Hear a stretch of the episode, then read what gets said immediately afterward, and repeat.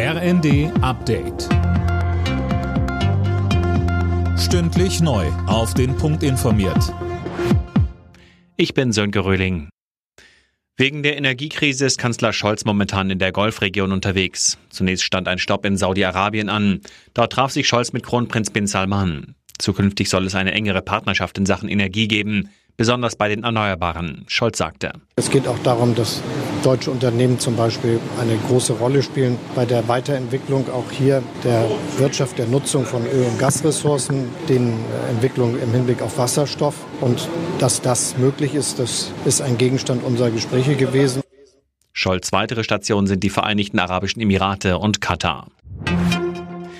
Russland überfällt das Nachbarland Ukraine und lässt die Bewohner in den östlichen Gebieten teils unter Androhung von Waffengewalt über eine Annexion durch Russland abstimmen.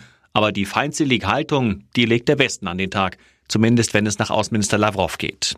In seiner Rede vor der UN-Vollversammlung sagt er, es gehe dem Westen nicht nur darum, Moskau eine militärische Niederlage zufügen zu wollen, sondern Russland zu zerstören.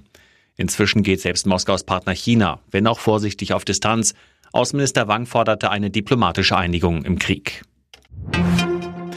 Bei den Protesten im Iran steigt die Zahl der Todesopfer. Iranische Staatsmedien berichten von 35 Toten, Aktivisten gehen von mindestens 50 aus.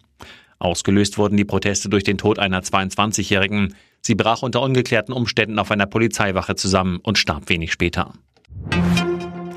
Der Start der Mondmission Artemis ist abgeblasen worden. Der Grund, auf Florida zieht ein heftiger Sturm zu. Deshalb hat die US-Raumfahrtbehörde NASA den für Dienstag geplanten Start gecancelt. Der unbemannte Testflug soll künftige Mondmissionen vorbereiten. Alle Nachrichten auf rnd.de